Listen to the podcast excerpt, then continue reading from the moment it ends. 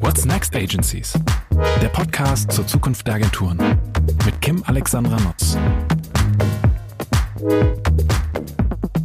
Herzlich willkommen bei What's Next Agencies. Ich bin Kim Alexandra Notz und habe heute einen Gast, den ich eigentlich zuallererst mal fragen müsste, wie viele Stunden sein Tag eigentlich hat. Heute ist nämlich ähm, der Experte für digitales Marketing, Jan Bechler, bei mir zu Gast. Zumindest remote auf meinem Bildschirm. Herzlich willkommen, Jan. Schön, dass du da bist. Hallo Kim. Schön, dass ich da sein darf. Für diejenigen, die dich noch nicht so gut kennen, hier mal ein kurzer Überblick, was du bisher so gemacht hast. Wobei ich äh, beim Notizenmachen festgestellt habe, so kurz ist der Überblick gar nicht. Also starten wir mal. Jan ist ein Hamburger Jung und Gründer durch und durch. Zum Beispiel ist er Gründer und CEO der Fink 3 Marketing Group. Er ist Gründer und Geschäftsführer von Uplift, der Spezialagentur für Social Advertising, Member of the Advisory Board bei der ThyssenKrupp Agentur Bobby und Karl und Partner der Online-Marketing-Rockstars. Ja, und ganz nebenbei bist du auch im Wirtschaftsrat Deutschland und zahlreichen Sportorganisationen aktiv. Und damit habe ich noch nichts zu deinen früheren Stationen als Chief Digital Officer bei Think oder als Projektleiter New Business bei Axel Springer gesagt. Äh, wahnsinnig beeindruckend, Jan. Zunächst mal ähm, diese Latte an Erfahrung. Du bist also per se total prädestiniert, ähm, als Podcast-Gast bei What's Next Agencies dabei zu sein. Ja, und ähm, Jan und ich kennen uns schon eine ganze Weile. Genauer gesagt kennen wir uns eigentlich schon äh, vom Schulhof her, nämlich ja. äh, als Teenager haben wir zusammen nicht die Schulbank gedrückt. Jan war eine Stufe über mir, aber zumindest sind wir auf dieselbe Schule gegangen, äh, hier im schönen Hamburg. Und äh, ja, jetzt freue ich mich auf den Austausch mit dir und bin gespannt auf deine Perspektive zur Zukunft Agenturen. Toll, dass du da bist, Jan. Ja, ich freue mich. Wenn du magst, ähm, erzähl doch mal und startet doch mal, weil vielleicht wissen nicht alle, was Think Dry, 3 macht. Think Dry sage ich schon, ist irgendwie denkt man, es müsste Englisch sein. Also Think 3. Ähm, was bedeutet der Name? Was was macht ihr ähm, bei der Agenturgruppe? Ja, also die Think 3 Gruppe ähm, ist eine Gruppe aus drei spezialisierten Digitalagenturen, Digital-Marketing-Agenturen. Ähm, wir sind jetzt ja gut 85 Kollegen, relativ international. Ich glaube über 20 Nationalitäten äh, im Moment. Und diese drei Agenturen haben sich spezialisiert. Einmal ist das die Think3 Commerce, die sich auf das Thema E-Commerce-Marktplätze fokussiert. Also wir helfen großen Marken dabei, auf Amazon, eBay, Otto.de, Alibaba und so den großen E-Commerce-Marktplätzen ähm, ihr Geschäft zu skalieren. Dann gibt es unsere Tochteragentur Bismuth Marketing, die sich auf digitales B2B Performance Marketing fokussiert, weil B2B so anders ist als B2C. Ich habe viel längere Sales-Zyklen, ganz andere Kanäle, die ich bedienen muss. Es ist immer so ein Zusammenspiel von Marketing und Vertrieb, die man irgendwie verheiraten muss. Und da haben wir irgendwie das Gefühl gehabt, ähm, das ist so ein schnell wachsendes Feld, auf das wir uns spezialisieren wollen. Und dann gibt's die Think 3 Marketing Services, die auf der einen Seite sehr viel macht im Bereich CRM, was häufig E-Mail-Marketing ist, aber explizit nicht nur E-Mail, sondern auch andere Kanäle und die ein äh, Team aufgebaut hat von ja, Datenexperten, die so komplexere Analytics und Business Intelligence Projekte macht. Das ist so die Gruppe. Äh, wo kommt der Name her? Ähm, das ist ja jetzt so ein Name, wo man sagt, der macht eigentlich überhaupt keinen Sinn. Ähm, ich habe auch vorher versucht, ihn mir abzuleiten und habe diverse Spielchen durchgespielt und dachte dann so, nee, du fragst ihn einfach. Ja, genau. Also die Story dahinter ist ähm, erstmal meine beiden Partner äh, Tim und Björn äh, und ich. Wir haben mal zusammen studiert an der an der Hamburg Media School, haben wir mal unseren MBA gemacht, haben dann alle ein paar Jahre äh, erst angestellt gearbeitet ich so zuerst im Radiobereich und dann, das hast du erwähnt, bei Axel Springer. Und irgendwann haben wir uns so vier, fünf Jahre nach dem MBA wieder getroffen, um, äh, um ein E-Commerce-Unternehmen zu gründen, das mit Wein handeln sollte oder wollte. Mhm. Ähm, das war Navinum, hieß es, oder? Ja, genau. genau. Navinum äh, ist ja, viel Venture Capital reingeflossen und leider fast genauso viel wieder rausgeflossen. Also es hat nicht so richtig funktioniert. Aber die Story war, als wir ähm, angefangen haben und gegründet haben, äh, hat uns äh, unsere Alma Mater, die Hamburg Media School, fürs erste Jahr ähm, kostenlos ein Büro zur Verfügung gestellt. Und die Hamburg Media School, für die Hamburger, die wissen es vielleicht, die sitzt in einer Straße, die heißt Finkenau. Und wir waren nun mal drei. Ähm, und dann haben wir gedacht, ja, bevor wir jetzt so Navinum gründen, so, wir mussten erstmal überhaupt anfangen und haben, unser Modell war am Anfang, damit wir überhaupt ein bisschen Geld verdienen. Wir machen so zwei Tage pro Woche ein bisschen äh, Beratung und im Rest der Zeit kümmern wir uns darum, ähm, so den Prototyp für unser Weinprodukt zu erstellen. Und durch so die Beratungsprojekte ja, können wir halt so uns finanzieren, bis dann die ersten Investoren da sind. Und damals ist diese Firma Fink 3 gegründet worden, weil wir saßen eben in der Fink genau und wir waren drei. Ähm, aber es war nie die Idee, dass diese Firma jetzt mal wirklich eine große Agentur wird.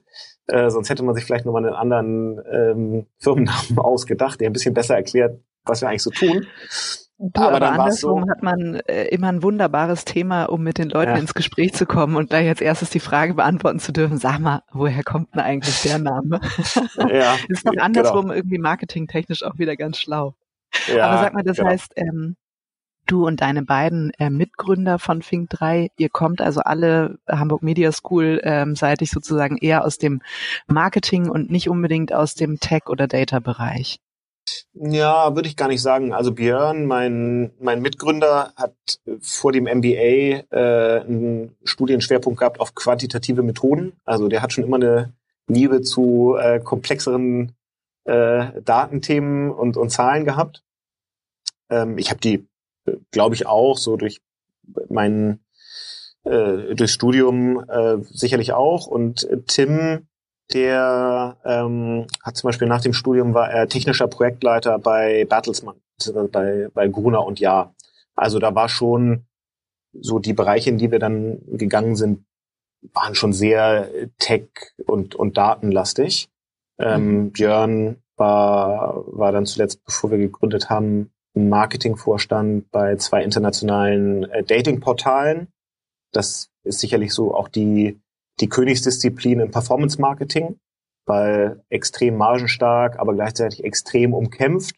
Und da geht's auch manchmal um die vierte Nachkommastelle, wenn man Kampagnen optimiert. Also der hat schon auch vor der Gründung sich sehr stark mit solchen Themen beschäftigt. Ich habe das sicher, bevor wir gegründet haben, am wenigsten. Also mein erster Job war bei der RMS in der Radiovermarktung. Das ist irgendwie auch Marketing, aber eher ja noch offline Marketing gewesen. Ich habe dann damals einen Bereich Digitalvermarktung aufgebaut, wo es so um Webradio, Podcast, Vermarktung ging. Ähm, aber das war jetzt auch nicht klassisches Online-Marketing. Also ich war dem sicherlich, als wir gegründet haben, am, am wenigsten nahe von uns dreien, muss man mhm. schon sagen. Also du bist doch eigentlich, man kann es ja auch positiv verpacken, du bist ein super Generalist und ja, fühlst dich äh, in unterschiedlichen kann alles ein bisschen, kann, ja, kann alles ein bisschen, gut. aber nicht so richtig. Vielleicht ist das eine wichtige Voraussetzung für die Transformation unserer Branche.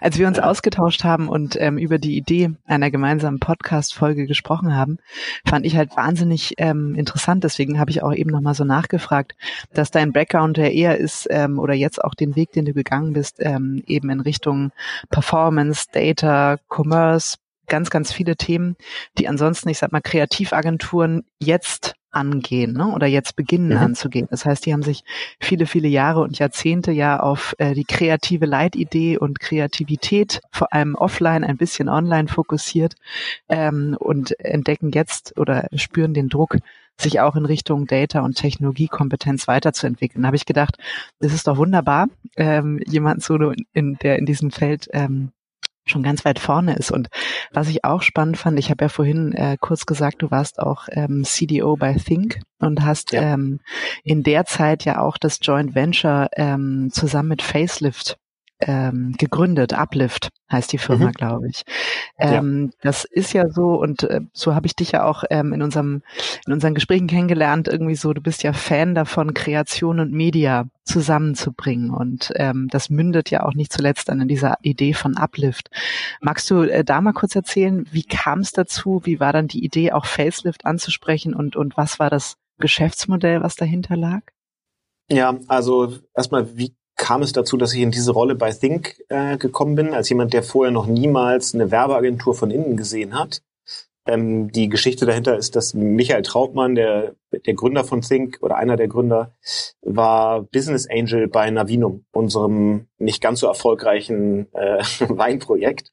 Und als wir das dann irgendwann in so einen ja, Winterschlafmodus überführt haben, war es so, dass meine beiden Partner und ich dann gesagt haben, jetzt ähm, gehen wir stärker in dieses Beratungsagenturgeschäft, äh, aus, wo dann eben die Think 3 Gruppe heute draus geworden ist.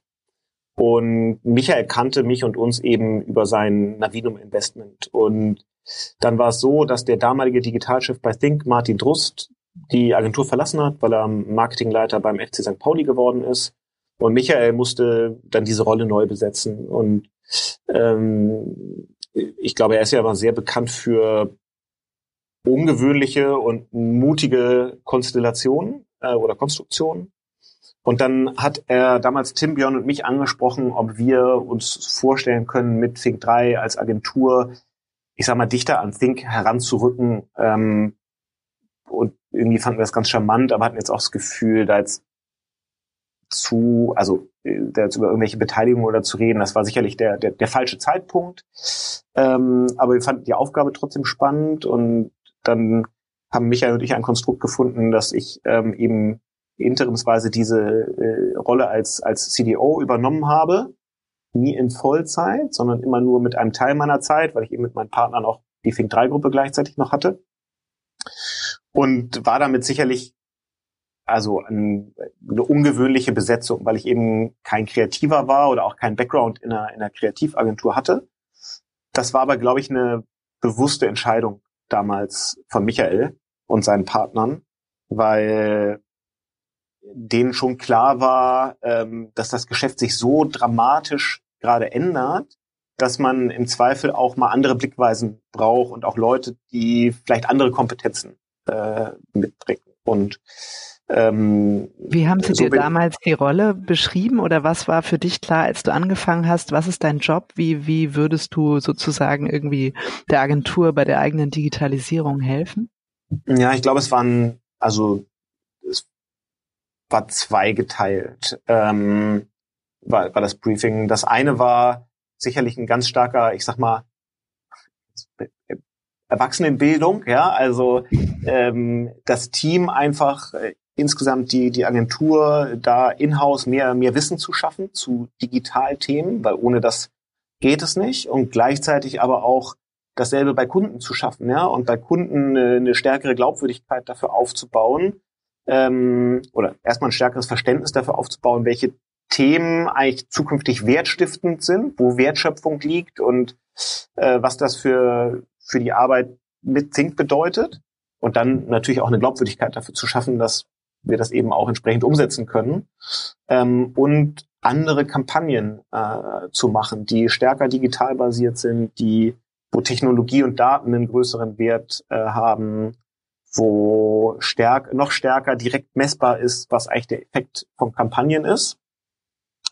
Das war, war so sicherlich das Briefing und ähm, dafür bin ich dann angetreten und wenn man dann in so eine neue Rolle geht, dann fragt man sich natürlich so ein bisschen so, okay, was sind denn jetzt so die großen Hebel, die man eigentlich hat und wo, worauf will man sich irgendwie konzentrieren?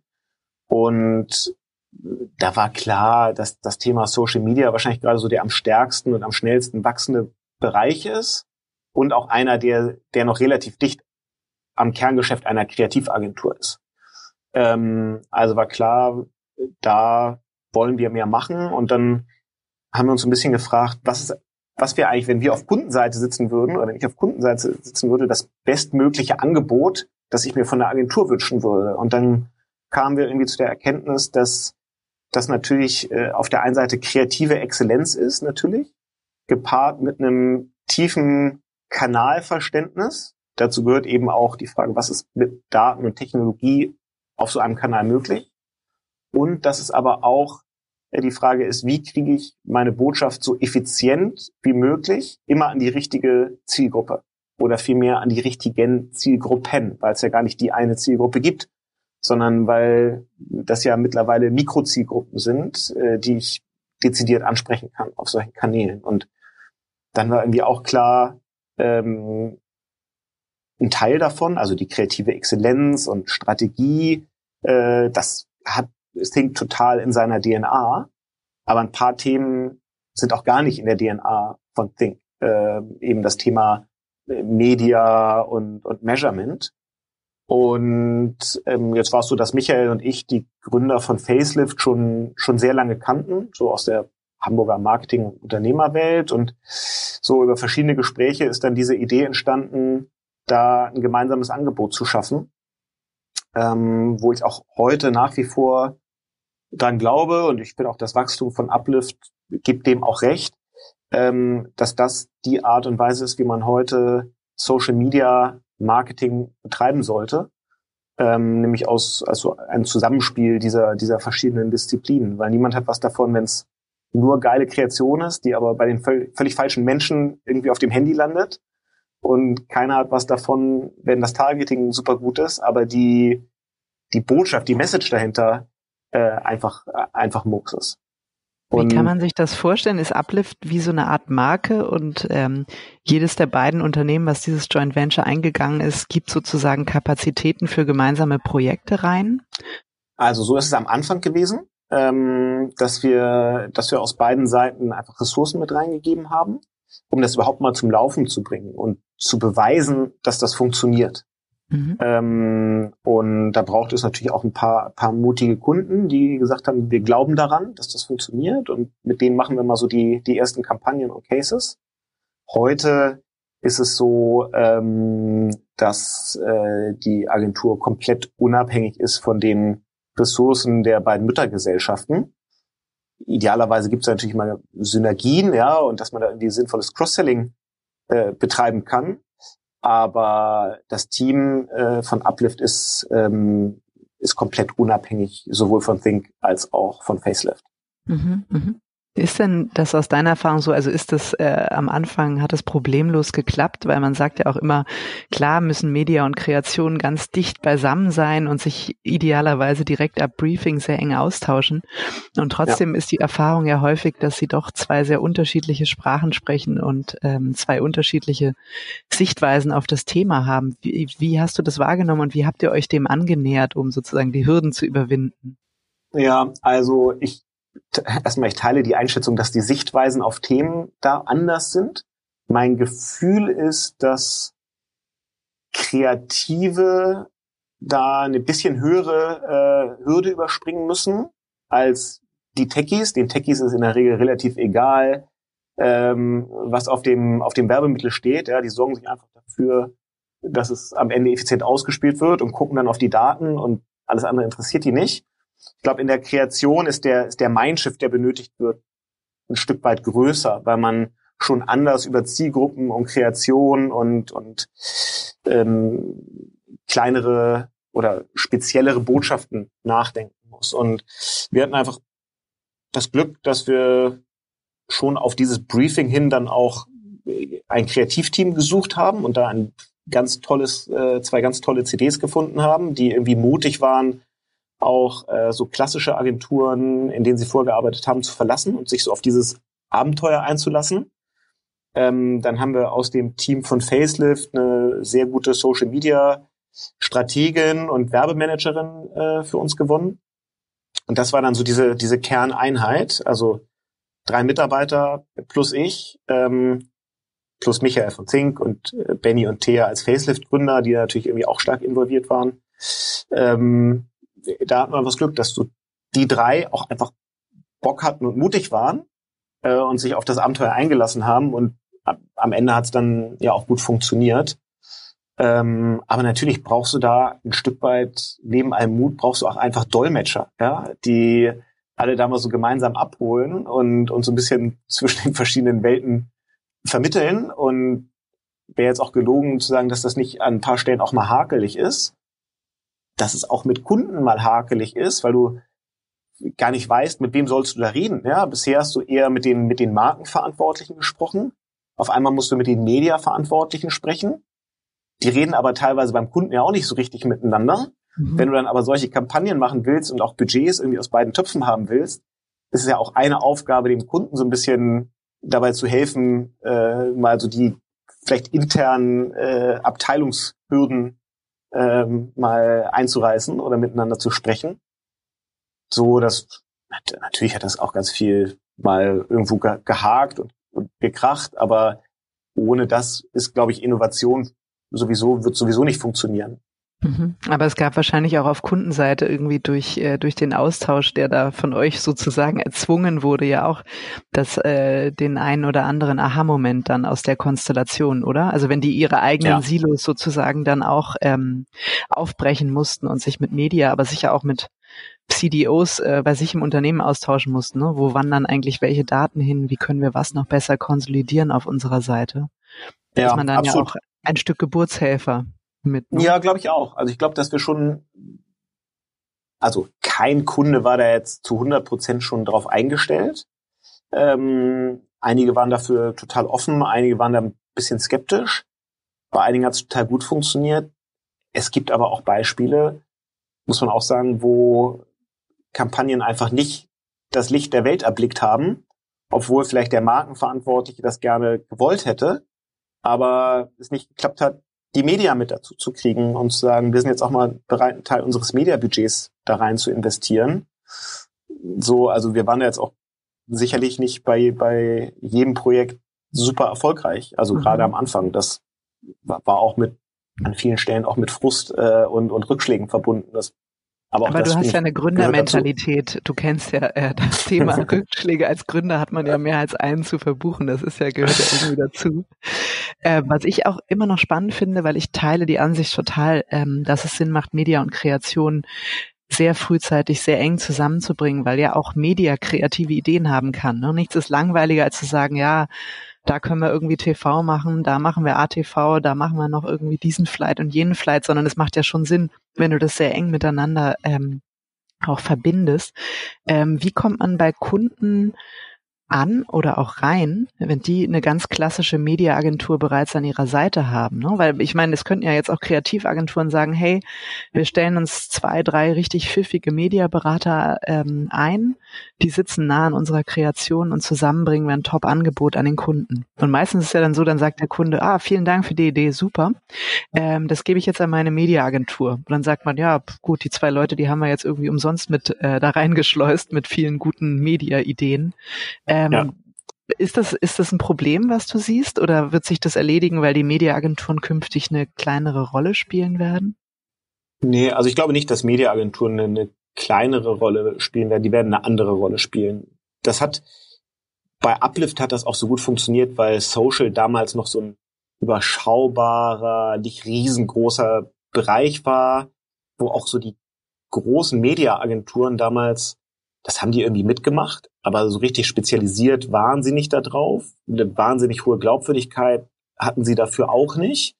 Und es hat ihnen auch nicht so richtig wehgetan. Also wenn man denen jetzt das TV-Media-Geld wegnehmen würde, würde ihnen das deutlich mehr wehtun. Und deswegen hat das so damals ganz gut funktioniert. Ähm, ich glaube, dass ähm, auch gar nicht jetzt jede Kreativagentur oder wahrscheinlich keine Kreativagentur ernsthaft das bestreben haben sollte, auch eine vollwertige Full-Service-Media-Agentur zu werden. Das wird in den wenigsten Fällen wird das sinnvoll gelingen. Also ein paar Beispiele gibt es natürlich so im deutschen Markt, aber wenn jetzt heute eine, eine Kreativagentur sagt, wir machen jetzt auch das komplette Mediageschäft mit, ich glaube nicht, dass das funktioniert.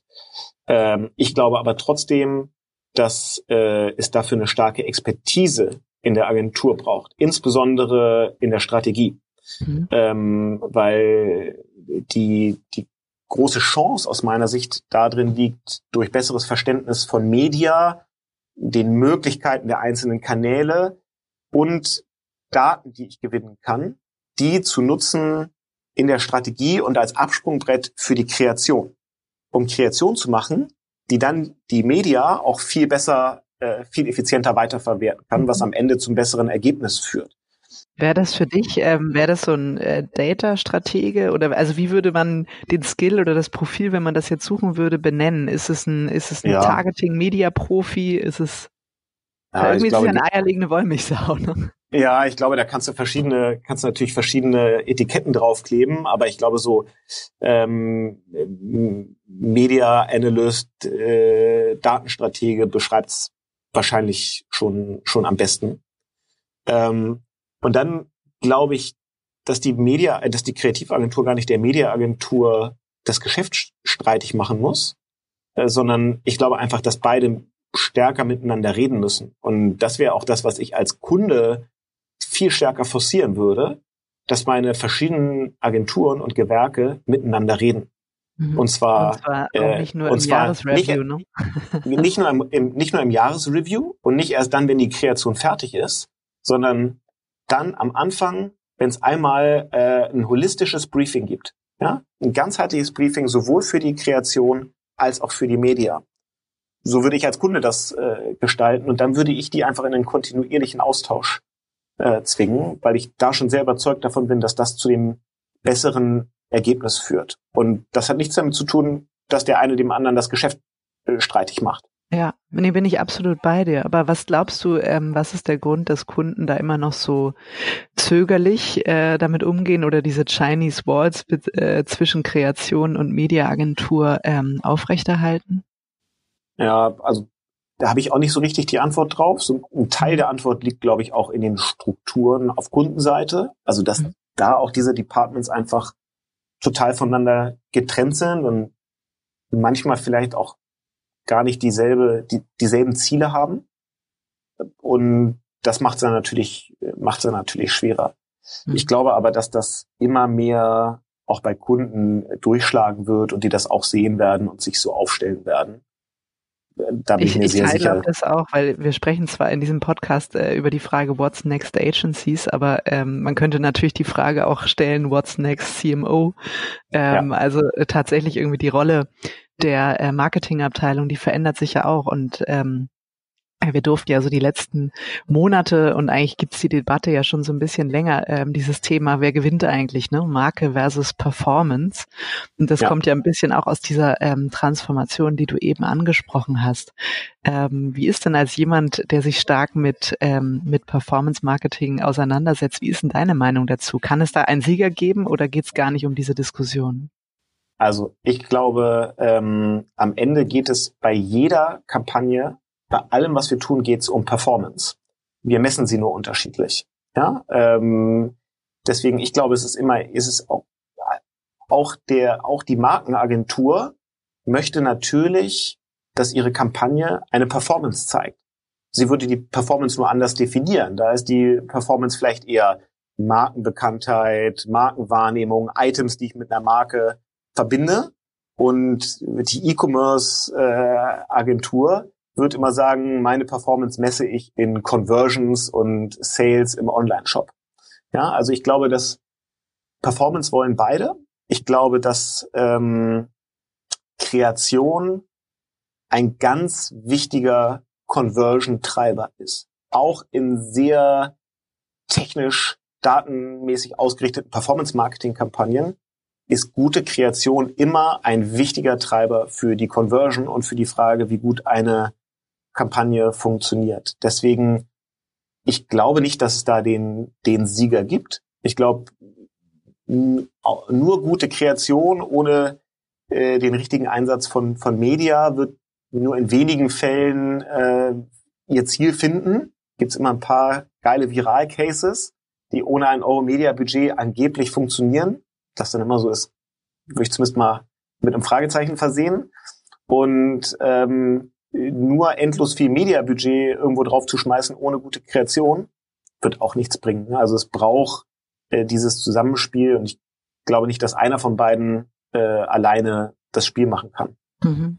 Ja, ich glaube auch, das eine ist ja die, ähm, die Conversion Rate und das andere ist ja die Strahlkraft der Marke, ne? wo viele eben befürchtet hatten, wenn man jetzt nur noch die ganzen vielen kleinen Pieces im Sinne von Digital First sozusagen an den Mann bringt oder an die Frau, dann verliert man das große Markenmomentum. Ne? Also so die, ja. die große, äh, ganz Deutschland plakatierte Digital Out of Home Kampagne oder ähnliches. Ähm, ich glaube, es ist ja auch die Debatte, ne, wenn man irgendwann nur noch den Amazon-Suchschlitz hat, ähm, was wird der Kunde dann eingeben, ne, jenseits aller Algorithmen, die da eine Rolle spielen, von welchen Marken ist er noch wirklich überzeugt. Und du hast ja auch ähm, nicht zuletzt durch deine E-Commerce-Aktivitäten da ähm, einen ganz guten äh, Draht zu den GAFAs, sage ich mal, oder kennst dich zumindest ja. irgendwie mit den Rahmenbedingungen ganz gut aus. Wie ist denn das? Sind das jetzt ähm, die Freunde oder die Feinde der Agenturen? Kann man das sagen? Mm. Also, ich glaube, ein Amazon also, ist äh, hat zu Kreativagenturen kaum ein Verhältnis bisher, würde ich sagen, weil auch alles das, was so advertising-seitig auf Amazon möglich ist, sehr wenig im Upper Funnel irgendwie stattfindet, wo es jetzt wirklich um, um Markenaufbau und gute Kreation geht, das ist schon alles sehr, sehr tief im Funnel, sehr, sehr conversionnah und die fokussieren sich im Moment ganz klar auf Media-Agenturen. Und da gibt es natürlich auf der einen Seite so die großen Networks, die irgendwie alle Amazon mitbedienen. Und es gibt die Spezialagenturen wie ja eine unserer Tochter Tochteragenturen. Ähm, da würde ich sagen, gibt es ein vernünftiges Verhältnis zu, äh, zu Agenturen.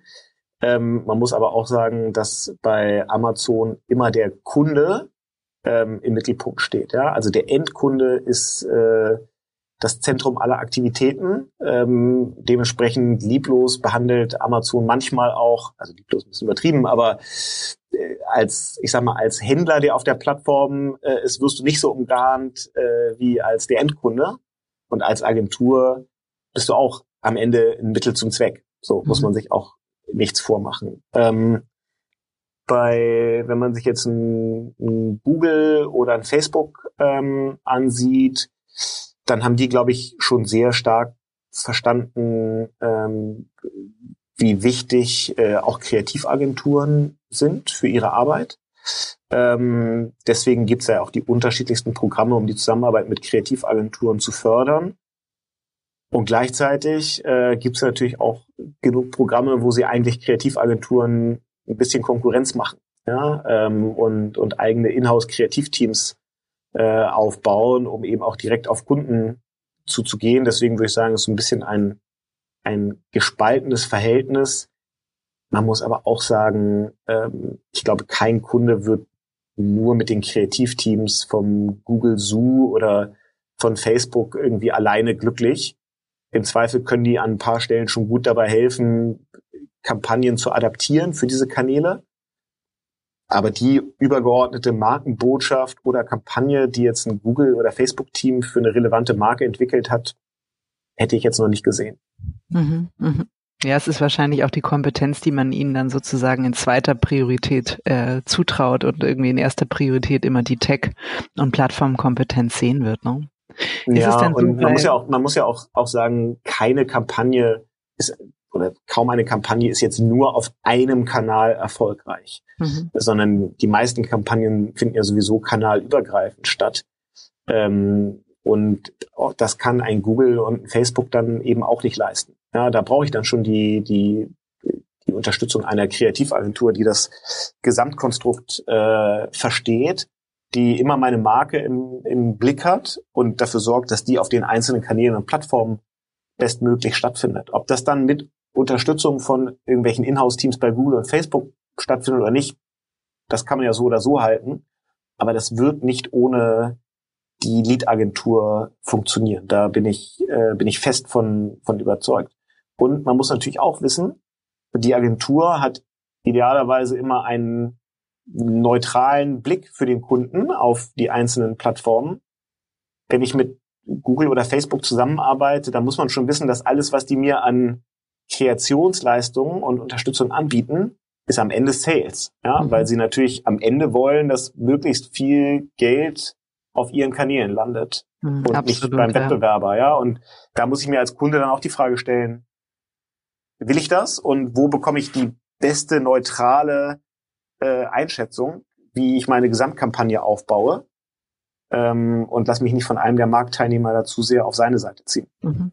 Aber du hast eben noch ein spannendes Stichwort gesagt. Du sagtest, äh, Aufgabe der Lead-Agentur, neutraler zu beraten.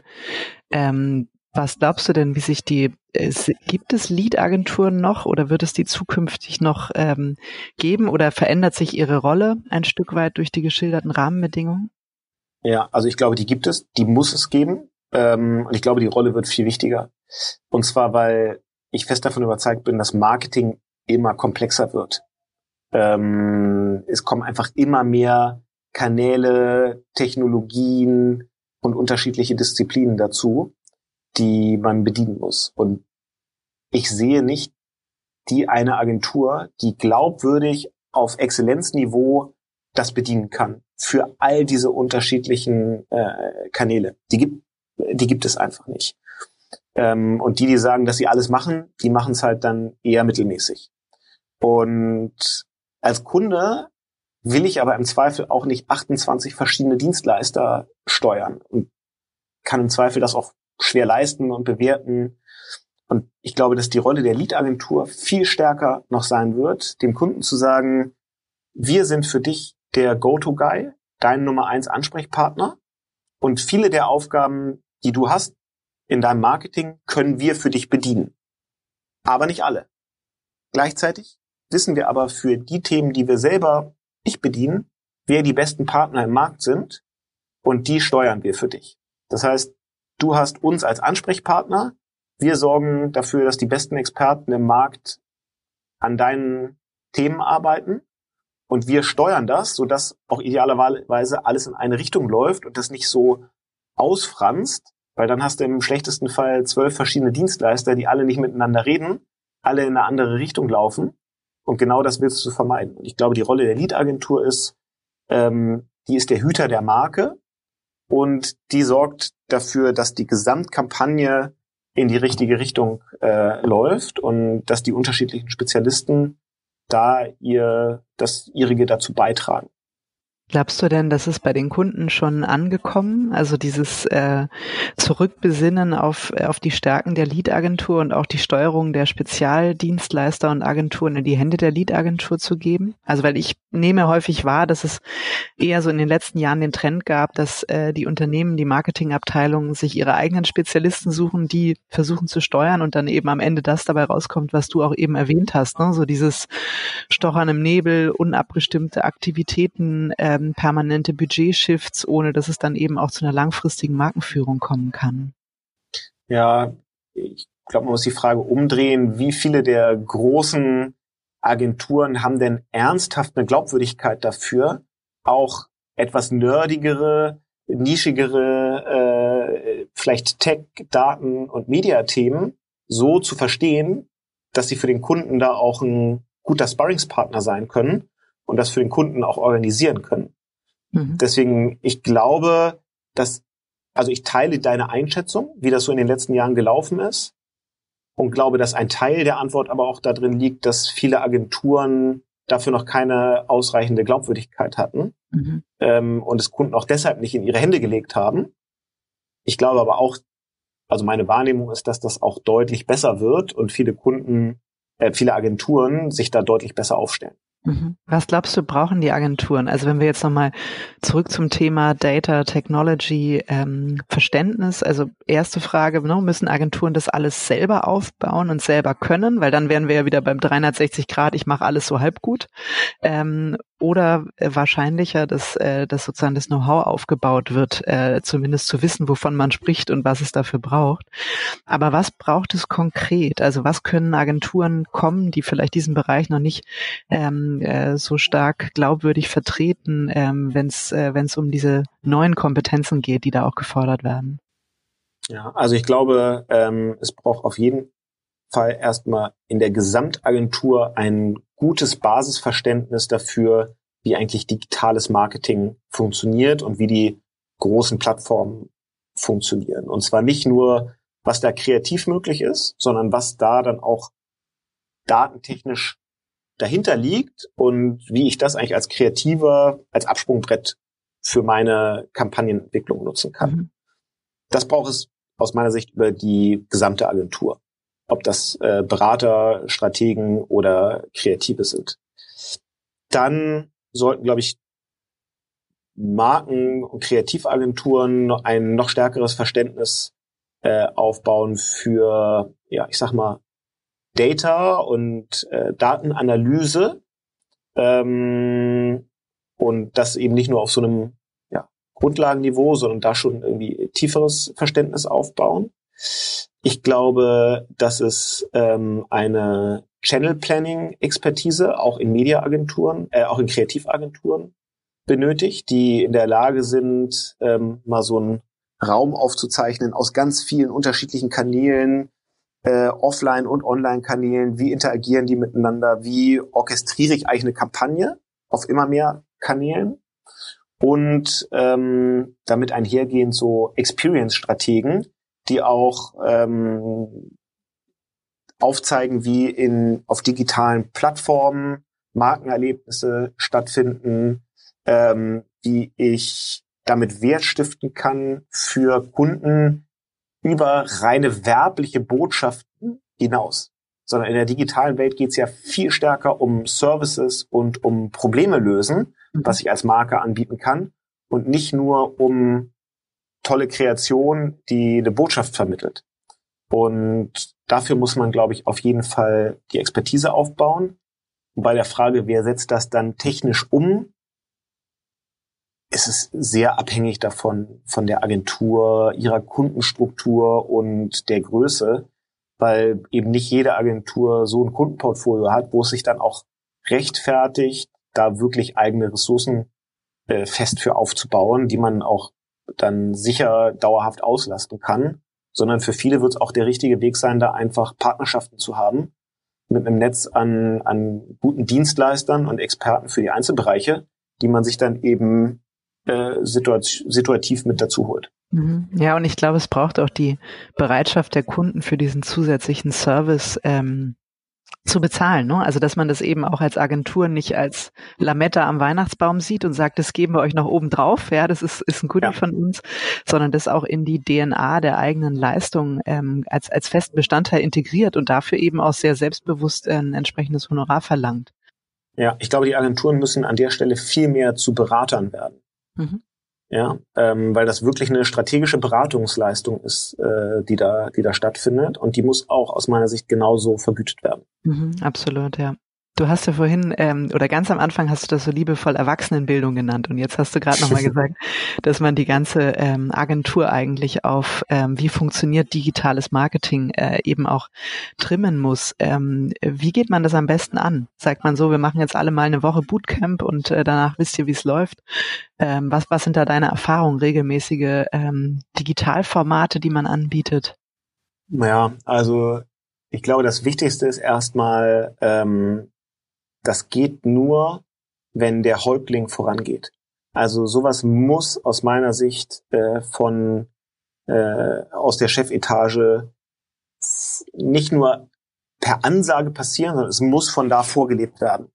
Ja, ähm, weil das ist natürlich, ist das für viele auch ein bisschen so ein schmerzhafter Prozess und ein Weg, der eher ein bisschen steil bergauf geht und ein bisschen anstrengend ist.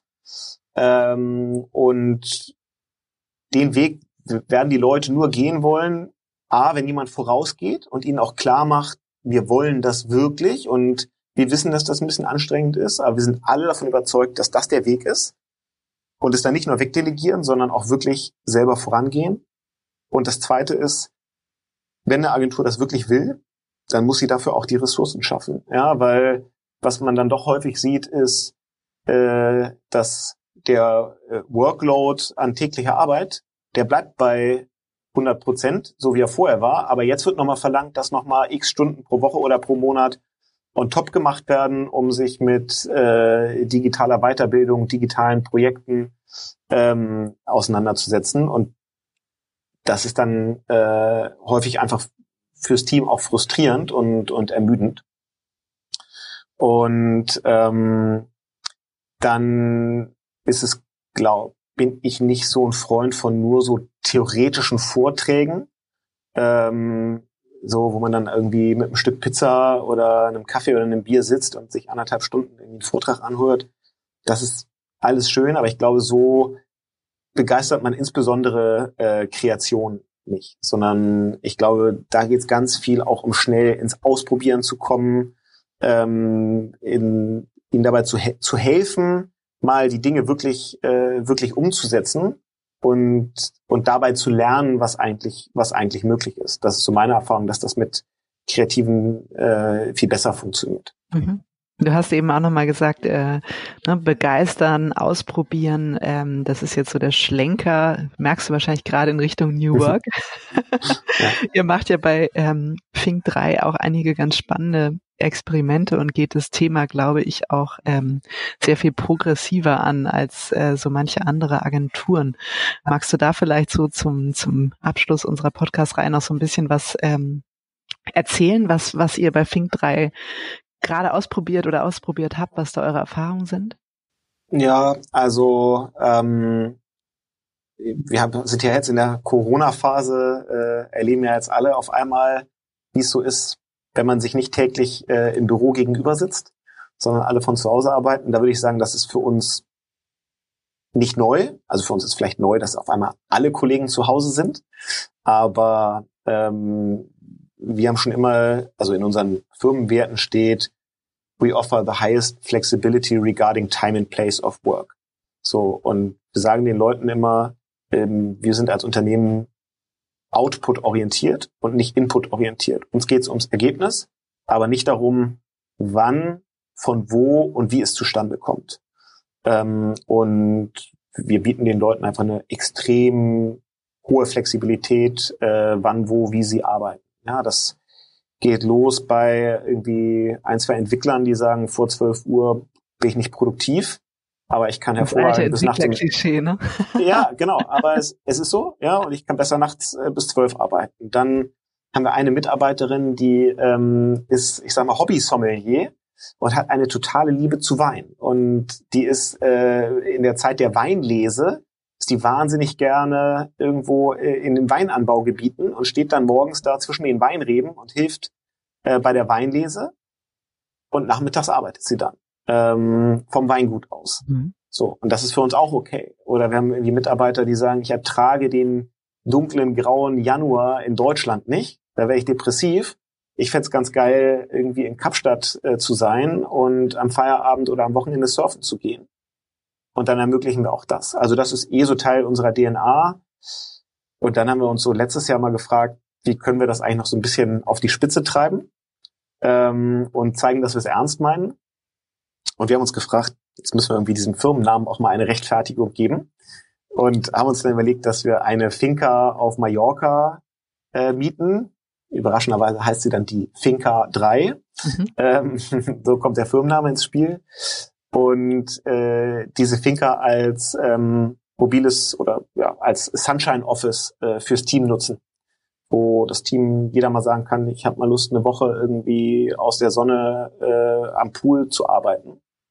Und ähm, das hat extrem gut funktioniert. Ähm, das hat, glaube ich, für sehr viel Motivation gesorgt und ähm, wir sind sehr viel angesprochen worden, na, hat das denn auch funktioniert, haben die Leute wirklich gearbeitet? Das ist ja nun das Schöne am Agenturmodell, äh, dass es die Stundenschreibung gibt oder geben muss, ja, und äh, dass wir tatsächlich ja auf Knopfdruck uns irgendwie angucken konnten, wie sich so die Produktivität der Mitarbeiter entwickelt. Und da gab es wirklich null Abbruch. Mhm. Also Leute haben genauso viel abrechenbare Stunden gemacht. Ja, ich würde sagen 60 Prozent ungefähr. Mhm. Aber das ist so, schon stark, finde ich super. Ja, das finden wir auch gut. Wir haben das bewusst als Pop-up-Modell gemacht. Wir haben gesagt, das gibt's nicht immer, weil dann läuft es sich, glaube ich, sehr schnell aus, mhm. sondern das gibt's für drei Monate im Sommer. Und dann dieses Jahr wollten wir es natürlich wieder machen, haben gesagt, nicht wieder dieselbe Finca auf derselben Insel, aber das Modell wollen wir beibehalten. Jetzt hatten wir ein äh, Loft in Barcelona gemietet. Das haben wir jetzt tatsächlich gerade wieder abgemietet, Corona bedingt. Mhm. Ähm, aber auch das ist nur, nur verschoben und sobald es irgendwie wieder sinnvoll möglich ist, werden wir das auch wieder, wieder anbieten. Aber es zeigt ja auch, wie du gerade gesagt hast, ne, dass es eher so ein Pop-up-Modell ist, dass es die notwendige Beweglichkeit ähm, äh, ja auch bedeutet und, und äh, fördert. Ne? Das ist auch meine Erfahrung, irgendwie Transformation braucht Beweglichkeit, braucht Ausprobieren. Ähm, und wir sind jetzt so von dem Thema Data, Lead-Agentur, New Work, ähm, ganz viel ausprobieren, äh, Performance, Marke und so weiter. Ähm, die letzten drei, äh, die letzten 45 Minuten gekommen. Wenn du jetzt noch einen Wunsch an die Agenturchefs ähm, äußern dürftest, wie würde der aussehen, Jan, als letzte Frage? Ähm, also ein, ich weiß gar nicht, ob es ein Wunsch ist, aber ich glaube, was ein, was insgesamt gut tun würde, wäre mehr Mut und vor allen Dingen mehr Mut dazu, sich und anderen noch einzugestehen, was man nicht weiß und nicht kann. Weil ich finde es völlig nachvollziehbar, dass der heute 53-jährige Agenturchef relativ wenig Ahnung davon hat, wie eigentlich Snapchat funktioniert oder TikTok oder vielleicht sogar Instagram. Ähm, und der muss es genauso lernen, wie es auch andere in der Agentur lernen müssen. Und ich glaube, sich das einzugestehen und damit offen umzugehen und zu sagen, das ist vielleicht ein bisschen anstrengend, weil ja, alles so zu machen, wie wir es die letzten zehn Jahre gemacht haben, wäre auf jeden Fall einfacher. Wir glauben trotzdem daran, dass es richtig ist und wir gehen diesen steinigen Weg. Und auch ich als Chef bin mir nicht zu schade zu sagen, ey, da muss ich nochmal richtig was lernen und die Schulbank drücken. Aber es hilft uns allen. Ich glaube, das wäre für die Branche insgesamt total gut, weil es zu noch besseren Ergebnissen führen wird. Und das Zweite ist Offenheit gegenüber Partnerschaften, die es bisher nicht gegeben hat. Mhm. Ein tolles Schlusswort, Jan. es hat viel Spaß gemacht, ähm, super spannende Insights. Hab vielen Dank, dass du die mit uns ähm, ja geteilt hast und ähm, wird eine ganz, ganz spannende Folge. Ich danke dir sehr, hat Spaß ja. gemacht. Hat Spaß gemacht, danke.